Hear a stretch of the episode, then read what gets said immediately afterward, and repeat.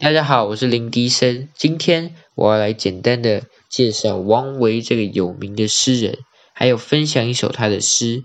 那就让我们赶快开始今天的介绍吧。王维字摩诘，是一位唐朝诗人，有着诗佛之称。后人会称王为诗佛，不仅表达了后人对王维在唐朝。诗坛崇高的地位肯定，也是因为王维诗歌中的佛教意味和王维的宗教倾向有关。王维的书画也非常的有名，非常多才艺，一样受禅宗影响很大。他创造山水墨画派，此外还兼善。人物、宗教人物、花烛，精通山水画，对山水画的贡献极大，被称为南宗画之祖。接下来我要分享一首王维写的诗，叫做《西施咏》。艳色天下重，西施宁久为？朝为越溪女，暮作吴宫妃。见日起书重，贵来方与稀。邀人薄香粉，不自着罗衣。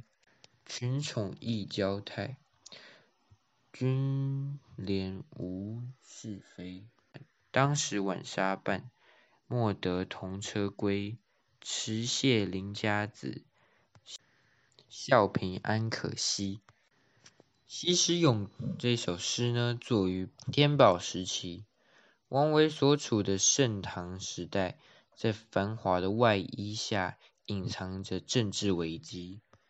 奸邪小人把持朝廷大权，纨绔子弟凭着裙带关系飞黄腾达，甚至连一些斗鸡走狗之徒也可以当上君王的恩宠，身价倍增，飞提拔户，才俊之士却屈。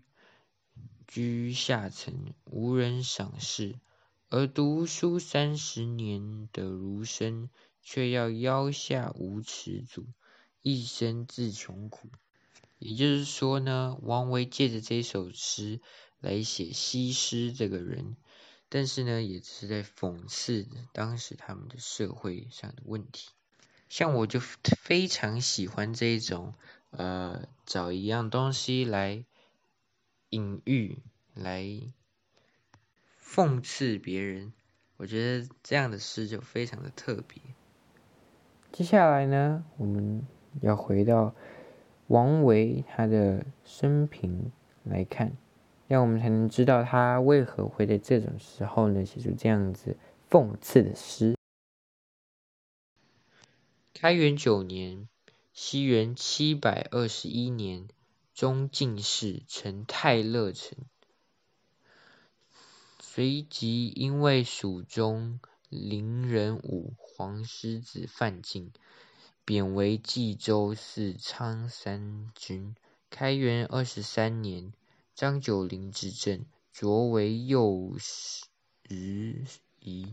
次年迁监察御史，后奉命出塞，为荆州河西度。幕判官之后，他就半官半隐居，在安史之乱事件中被捕后，被迫出任伪职。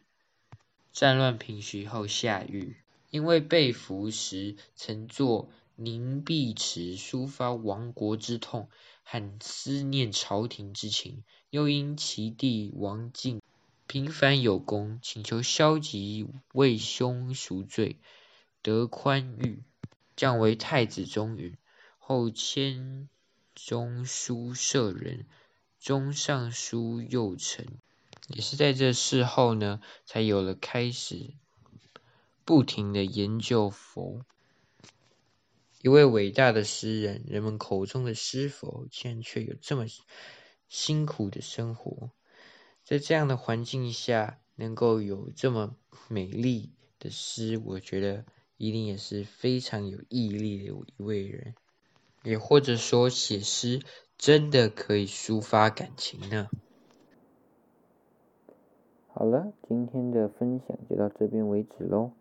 希望我们有期再见，拜拜。